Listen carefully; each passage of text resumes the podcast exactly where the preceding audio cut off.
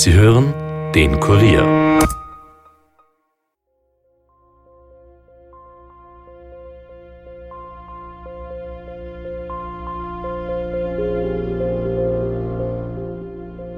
Aber es gibt so Gerüchte, ja, dass er eben mit jemand auch ja, parallel, oder zumindest sie Parallelbeziehungen gehabt hat, ja, mit ihm, ja, wo sie verheiratet war. Hätte die Tür nie aufgemacht zu jemandem, den er nicht gekannt hat. Und da habe ich dann gedacht, das muss jemand sein, äh, den er erwartet hat oder gekannt hat. Ich habe es ja gar nicht glauben können. Das gibt es ja nicht. Wer kann den Werner erschießen, noch dazu in dieser brutalen Art, äh, in seinem eigenen Büro? Wir waren alle weg und sind bis heute erschüttert. Ich muss oft an ihn denken, immer wieder.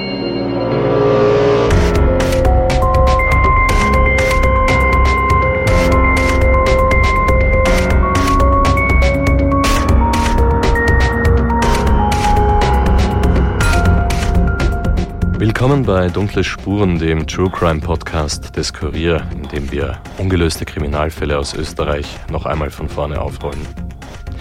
Diesmal beschäftigen wir uns wieder mit dem Fall des am 27. September 2007 in seiner Wiener Wohnung erschossenen Diamantenhändlers Werner Haas. Recherchiert haben die Geschichte Kurier-Chefreporter Dominik Schreiber und seine Kollegin Michaela Reibenwein. Und Michaela ist jetzt auch wieder hier im Kurier-Podcast-Studio.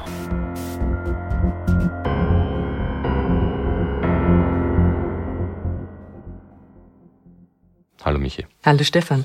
Michi, lass mich einmal kurz zusammenfassen, was wir im ersten Teil gehört haben. Gefunden wird die Leiche von einer Geschäftspartnerin Stunden nachdem der Mord passiert ist. Für die Schüsse gibt es zwar Ohrenzeugen im Haus, die haben aber nicht sofort erkannt, dass es hier um ein Gewaltverbrechen geht. Die Tatortgruppe hat dann festgestellt, dass der erste Schuss sofort gefallen ist, also wie der Werner Haas die Tür aufgemacht hat, und ein zweiter wenig später im Arbeitszimmer. Dort befindet sich ein Tresor und sogar ein Alarmknopf. Den hat er aber nicht mehr drücken können.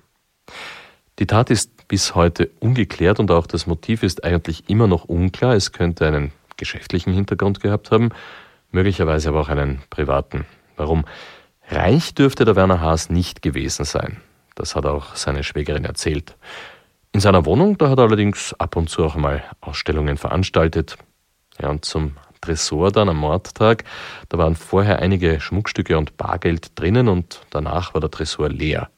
Aber, wie die Polizei gekommen ist, und das ist merkwürdig, sind doch noch einige wertvolle Schmuckstücke im Zimmer herumgelegen. Die Polizei geht daher nicht unbedingt von einem klassischen Raubmord aus. Ja, und dann gibt's noch diese andere, die private Seite vom Werner Haas, dem Society-Löwen, der mit seinen Fancy Diamonds für Furore gesorgt hat und der in den letzten Monaten von seinem Leben eine Beziehung mit einer slowenischen Tierärztin begonnen hat. Mit ihr ist er sogar zu einer Freundin nach London geflogen. Ja, und genau da sind wir das letzte Mal stehen geblieben, Michi, beim Privatmann Werner Haas. Dominik und du, ihr habt da genauer nachgehakt bei euren Recherchen. Genau, Stefan. Und da sind wir auf einen ehemaligen Freund von Haas gestoßen, den bekannten Wiener Rechtsanwalt Manfred Eineter. Er vertritt unter anderem den ehemaligen Finanzminister Karl-Heinz Grasser. Wir haben uns kennengelernt über eine gemeinsame Freundin, eigentlich eine Freundin meiner Frau, die für ihn tätig war, äh, auch Veranstaltungen gemacht hat. Und so haben wir uns dann über die Zeit angefreundet. Wir waren auch Kunden bei ihm. Er hat keinen Anwalt gebraucht, daher er nicht bei mir. Auch Manfred Einetter und seine Frau Miriam waren oft bei den Ausstellungen zu Gast. Es sei immer ein bummvolles Society-Event gewesen, hat er sich erinnert. Und die beiden haben nicht nur den Werner Haas selbst, sondern auch seinen Schmuck sehr geschätzt. Er hat auch gute Preise gemacht, wenn man was gekauft hat. Bei ihm hat wunderschönen Schmuck gehabt, also wirklich originell. Meine Frau sagt immer noch, der schönste Schmuck, den ich habe, ist von Werner. Also das war, schon auf Zack, ja. Der Rechtsanwalt beschreibt Werner Haas auch als besonders großzügigen Menschen. Er hat sich gerne sozial engagiert, konkret für die Krebshilfe. Miriam Eineter, die Frau von Manfred Eineter, hat für die Krebshilfe Golf Charity Turniere organisiert und Werner Haas hat sie dabei unterstützt. Und waren bei vielen Veranstaltungen und äh, vor allem auch durch seine soziale Ader, die er hatte. Er hat die Krebshilfe-Turniere, die meine Frau veranstaltet hat, ich glaube auch zehn Jahre lang, immer wieder unterstützt und mit, mit Wettspielen, wo er einen Diamanten gesponsert hat und solche Dinge. Also da hat er ein Herz dafür gehabt. Es gibt Bilder von einem Golfpokal, den Werner Haas mit Diamanten besetzen hat lassen. Golf war überhaupt eine sehr große Leidenschaft von ihm. Das war sein Luxus. Hin und wieder hat er sich auch Golfreisen gegönnt, unter anderem nach Florida oder Mallorca. Ja, aber hauptsächlich wird er schon in Österreich gespielt haben. Michi, wo genau?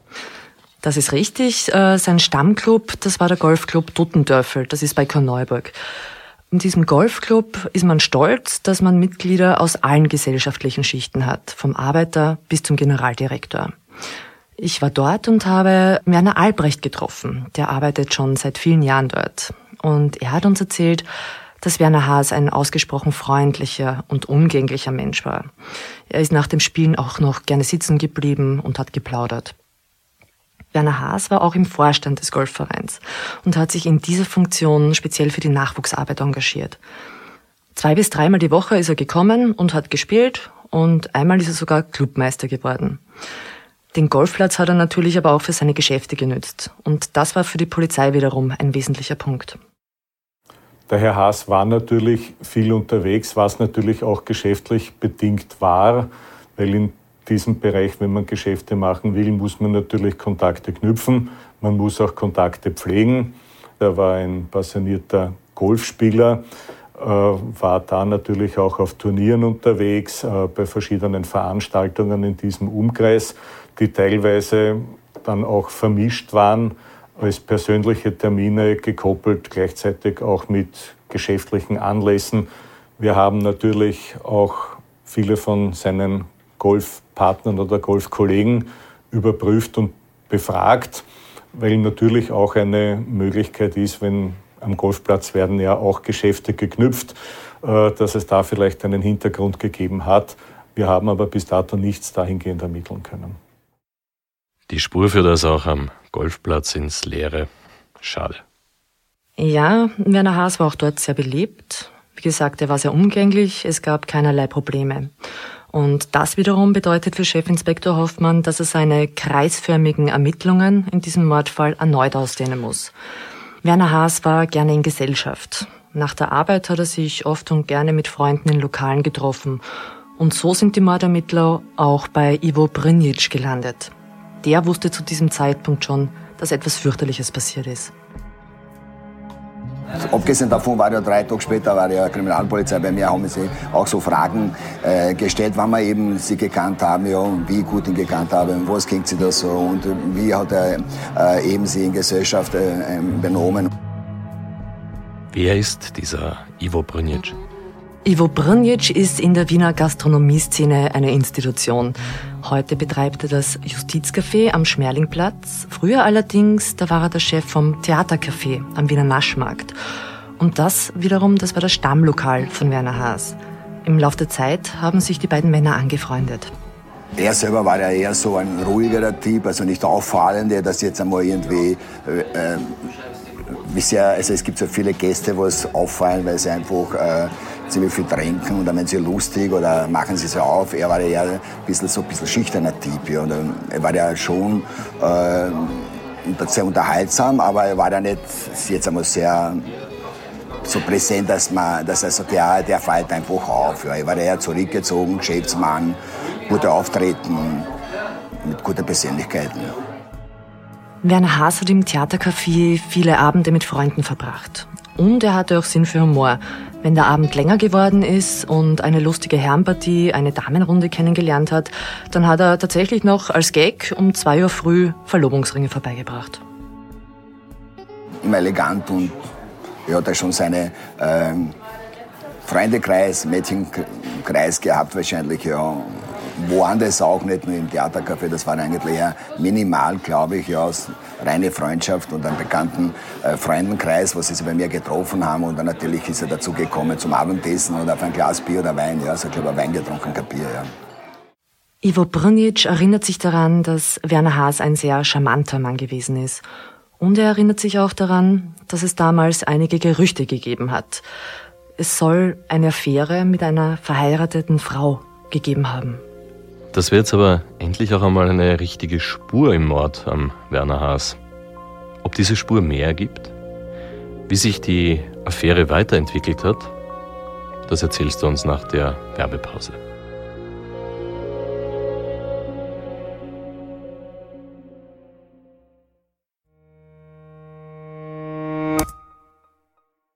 Dunkle Spuren ist ja nicht der einzige Podcast des Kurier. Ich darf euch vorstellen den neuen, jungen Polit-Podcast Blöde Frage und dazu ist jetzt Caroline Ferstl bei mir. Caroline, in eurem Podcast, worum geht's da genau? Ja, hallo Stefan. Wir, das sind ein junges Team bestehend aus Johannes Ahrens, Michael Hammerl, Christoph Schattleitner, Laura Schrettel und mir. Und wir sprechen in unserem Podcast Blöde Frage über gesellschaftspolitische Themen. Also wir diskutieren etwa über Klischees, aktuelle Problematiken und Themen, die die Menschen einfach gerade bewegen.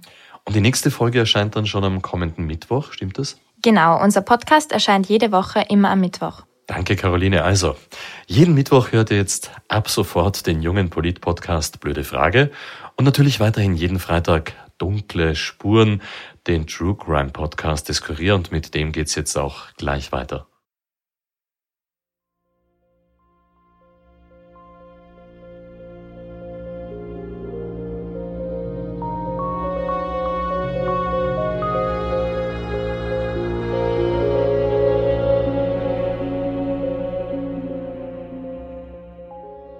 Willkommen zurück zu Dunkle Spuren und dem Fall des getöteten Diamantenhändlers Werner Haas. Michi, gerade haben wir von Gerüchten gehört.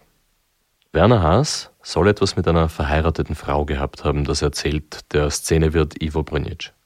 Aber es gibt so Gerüchte, ja, dass er eben mit jemand auch ja, parallel, oder zumindest sie Parallelbeziehungen gehabt hat, ja, mit ihm, ja, und wo sie verheiratet war und vielleicht auch das Kind von ihr war. Vielleicht ist eine Eifersuchtssache, aber das ist alles noch einmal, das ist alles nur jetzt einmal ein Gerücht, ja, und Leute erzählen viel, wissen aber wenig, ja, und wenn ein paar Leute was erzählen, dann wird der Gerücht noch größer als jetzt einmal, ja, was vielleicht ist, ja. Moment. Werner Haas könnte nicht nur eine Affäre mit einer verheirateten Frau gehabt haben, sondern sogar ein Kind mit ihr? Also was stimmt ist, dass Werner Haas vor der Beziehung mit der Tierärztin aus Slowenien eine Affäre mit einer verheirateten Frau gehabt hat. Und darüber wurde auch schon vor zwölf Jahren hinter vorgehaltener Hand getuschelt. Aber dass er mit dieser Frau vielleicht auch ein Kind hat, das bleibt wohl ein Gerücht. Die Polizei hat die Frau und natürlich auch ihren Mann entsprechend überprüft und befragt. Die beiden haben nichts mit dem Mord zu tun.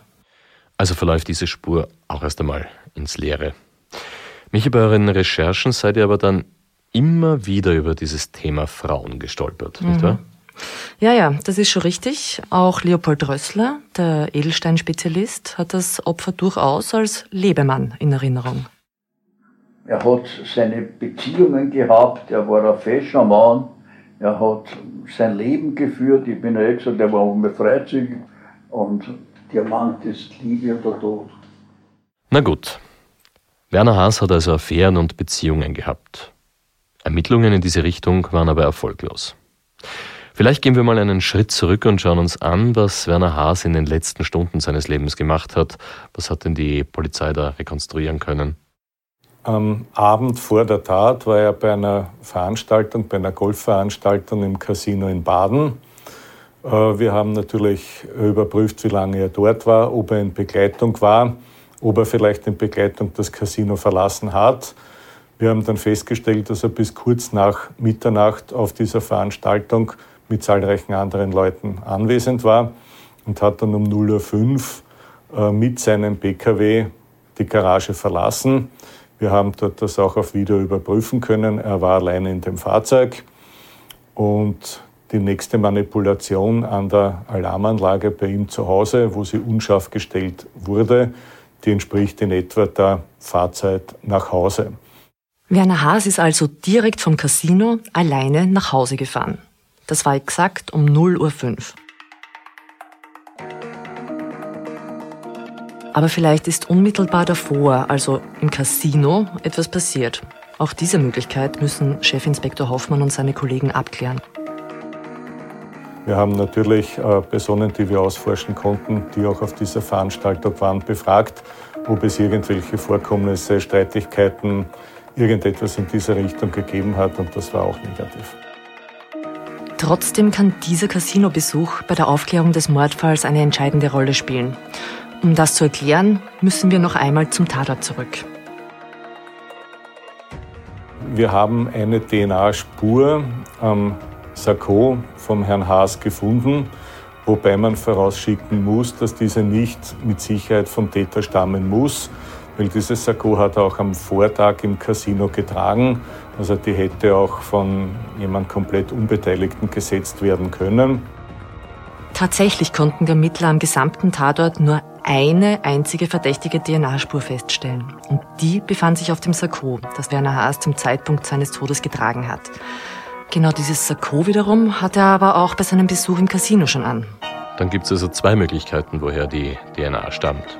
Entweder hat jemand dem Herrn Haas im Casino auf die Schulter geklopft zum Beispiel, ja, und dann spielt die Spur in unserem Kriminalfall überhaupt keine Rolle. Oder Variante 2, die Spur stammt wirklich vom Täter. Natürlich ist dieses DNA-Profil in die Datenbank des Innenministeriums eingespeist worden, in der Hoffnung, dass es einen Treffer gibt. In dieser Datenbank sind unzählige DNA-Profile von Straftätern enthalten. Äh, sie enthält aber auch Spuren von ungeklärten Kriminalfällen. Aber diese DNA, die auf dem Sakko von Werner Haas gefunden worden ist, die war leider nicht enthalten. Das bedeutet, dass die Person, von der die DNA stammt, nie von der Polizei erkennungsdienstlich behandelt worden ist. Trotzdem wäre es jetzt wichtig, die eine oder andere Möglichkeit auszuschließen. Ist das versucht worden, Michi? Ja, natürlich. Die Polizei hat in Abstimmung mit dem Gericht äh, mehrere DNA-Proben aus dem Umfeld vom Herrn Haas genommen und sie verglichen. Aber für uns wäre es natürlich, wenn wir die Person ausforschen können, der diese DNA zugehörig ist und er ist aus seinem unmittelbaren persönlichen Umfeld, wäre das natürlich schon eine tiefergehende Überprüfung wert. Über den Täter weiß man relativ wenig. Er hat keine oder, naja, diese eine Spur hinterlassen. Welche verrät uns die Tatwaffe vielleicht etwas über ihn?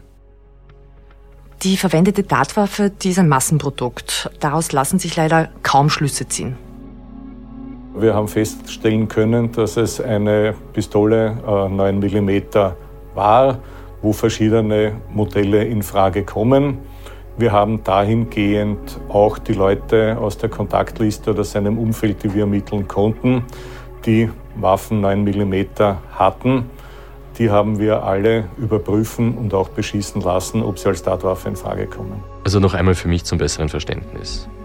Alle Freunde und Bekannte von Werner Haas, die eine entsprechende Waffe, eine 9 mm gehabt haben, haben sie überprüfen lassen müssen. Mhm. Man kann nämlich feststellen, ob eine Waffe bei einer bestimmten Tat abgefeuert worden ist. Ja, ja, jede Waffe hinterlässt ja quasi einen Fingerabdruck. Und beim Beschießen, da gibt ein Kriminaltechniker Schüsse in ein Wasserbecken ab. Und diese Projektile, die werden dann mit den Projektilen vom Tatort verglichen. Wobei in dem konkreten Fall konnte man nur ein Projektil zum Vergleich nutzen. Aber mich sind doch zwei Schüsse abgefeuert worden. Ja, das ist richtig. Allerdings wurde nur ein Projektil gefunden. Das kann aber mehrere Ursachen haben. In der Wohnung waren ja sehr viele Personen. Die Geschäftspartnerin, die ihn gefunden hat zum Beispiel, die Rettung, der Gerichtsmediziner, etliche Polizisten. Da kann so ein Projektil relativ leicht verschwinden, zum Beispiel wenn es in einer Schuhsohle stecken bleibt. Obwohl die Polizei also hunderte Menschen befragt hat und Dutzende überprüfen hat lassen, fehlt ein konkreter Hinweis, wer Werner Haas getötet haben könnte der Mord, ja, er wirkt eigentlich äußerst professionell. Es könnte vielleicht eine Auftragstat durch einen Profi gewesen sein. Dagegen spricht allerdings, dass Werner Haas einem Fremden wahrscheinlich kaum die Tür aufgemacht hätte. Ein klares Motiv fehlt. Geschäftliche Hintergründe können ebenso wenig ausgeschlossen werden wie private und natürlich ist es auch möglich, dass Werner Haas, naja, sagen wir es mal so, in nicht ganz so legale Geschäfte verstrickt war. Ja, Stefan, und die vielen offenen Fragen lassen auch die alten Freunde und Wegbegleiter einfach nicht kalt. Die rätseln noch heute darüber, warum Werner Haas sterben musste. Und jeder hat so seine Theorie darüber. Ich kann es nicht sagen. Also Ich würde eher vermuten, aber wie gesagt, das ist eine reine Vermutung, dass es eher im privaten Bereich, weil ich wüsste nicht, äh, dass er geschäftlich irgendwo angeeckt wäre. Da hätte er mich wahrscheinlich als Anwalt konsultiert, wenn es da irgendein Problem gegeben hätte. Also ich glaube eher privat, aber wie gesagt, das ist eine reine Vermutung, die ich durch nichts begründen kann. Das ist eine, eine, sehr, eine, eine, eine Frage, wo man mit der Vorsichtigen ist muss ja, und äh, wissen, was man da drauf sagt. Äh, ich ich kenne noch einmal nicht seinen Kundenkreis, aber äh, heute ist zutage passiert sehr viel. Ja. Es kann ja aus einer Eifersucht einmal entstehen, ja. Vielleicht gut organisiert, gut gemacht, ja. Äh, es meine Meinung kann keiner Fremder sein, was ihm nicht gekannt hat oder was einer jetzt einmal geplant. Wer, wer, wer bringt einen Menschen um und lässt diese ganze teure Sachen in See fliegen? Mein erstes war, er hätte die Tür nie aufgemacht zu jemandem, den er nicht gekannt hat. Und da habe ich dann gedacht, das muss jemanden sein, äh, den er äh, erwartet hat oder gekannt hat. Also das für mich dann hat es geheißen, ist da jemanden, in unserem Freundeskreis, der, der ihm was getan hat oder er hat denen was getan. Chefinspektor Hoffmann ist jedenfalls überzeugt. Es gibt in dem Fall jemanden, der nach all den Jahren den entscheidenden Hinweis liefern kann, der vielleicht damals schon Bescheid wusste und warum auch immer geschwiegen hat. Jetzt sind seit der Tat zwölf Jahre vergangen. Vielleicht gibt es doch jemanden, den wir damals befragt haben, der über irgendwelche für uns wesentlichen Sachen Bescheid wusste oder Erkenntnisse hatte und uns die nicht mitgeteilt hat, vielleicht weil er sich nicht sicher war, um nicht ein Gerücht in den Weg zu, äh, auf den Weg zu bringen, um vielleicht jemanden zu schützen oder nicht anzuschwärzen. Vielleicht, wenn eine solche Person jetzt diese Sendung sieht und das hört, vielleicht jetzt den Entschluss fasst, doch zur Polizei zu gehen und uns diese Mitteilung zu machen. Der Tod von Werner Haas hat jedenfalls in seinem Umfeld eine große Bestürzung ausgelöst. Und die ist noch immer zu spüren. Im Laufe unserer Recherchen hat niemand ein schlechtes Wort über Werner Haas verloren. Ich habe es ja gar nicht glauben können. Das gibt's ja nicht. Wer kann dem Werner, wenn du jemanden als sympathischen, netten Menschen kennst, der harmlos ist und, und jemandem was zu Leide getan hat, wer kann den erschießen? Noch dazu in dieser brutalen Art, äh, in seinem eigenen Büro. Wir waren alle weg und sind bis heute erschüttert. Ich muss oft an ihn denken, immer wieder. Ja, das war ja eigentlich eine ganz schreckliche äh, äh, Information oder Erfahrung, weil äh, er war ja drei Tage, zwei oder drei Tage davor war er bei mir im Geschäft, ja, und wir haben noch äh, miteinander geplaudert und haben noch äh, Schmäh geführt. Das war ein richtiger Schock und, und man kann das einfach nicht fassen, dass, dass die nicht darauf gekommen, wer das ist. Das gibt es ja gar nicht. Die Familie von Werner Haas hat noch immer nicht mit seinem Tod abschließen können. Seine Schwägerin hat uns erzählt, wie traumatisch es für alle war, als sie die Bilder in den Zeitungen und im Fernsehen gesehen haben, als Werner Haas im Sarg aus dem Haus gebracht worden ist. Das hat sie noch immer vor Augen. Und der Bruder von Werner Haas kann sich seither keine Filme und Serien mehr anschauen, in denen geschossen wird. Das hat er uns gesagt so. Aber Familie und Freunde haben sich verabschieden können. Die Beerdigung von Werner Haas hat in seinem Heimatort stattgefunden, in Limbach in der Steiermark. Viele Freunde und Wegbegleiter haben ihm damals noch die letzte Ehre erwiesen. Mehr als 200 Trauergäste, haben wir gehört, sollen es gewesen sein. Und darunter war auch wieder Manfred Eineter. Ich kann mich erinnern, auf dem Begräbnis waren ja hunderte Leute. Äh, ich habe damals eine Veranstaltung gehabt äh, von der Rechtsanwaltskammer wo ich glaube ich sogar einen Vortrag hätte halten sollen, aber ich habe gesagt, nein, ich muss zum Begräbnis von Werner Haas, das gehört sie und da muss ich hin, weil das war ja bei ihm zu Hause in der Steiermark, also es war nicht in Wien, gleich Eck. Aber das habe ich mich verpflichtet gefühlt und war dann auch dabei. Die Familie von Werner Haas hofft noch immer, dass dieser Mordfall geklärt wird. Die Schwägerin und der Bruder haben uns gesagt, dass sie davon überzeugt sind, dass der Mörder gefunden wird. Früher oder später. Das würde den Hinterbliebenen helfen, auch wenn das den Werner Haas nicht mehr lebendig macht. Der Werner war ein ganz netter Typ. Ich war ganz schockiert damals, wie der Miriam mich angerufen hat um 6.30 Uhr in der Früh oder was das war damals, zu sagen, dass sie ihn erfunden haben. Das war, war schrecklich. Ich bin froh, dass sie das wieder aufgenommen haben, dass er nicht vergessen ist.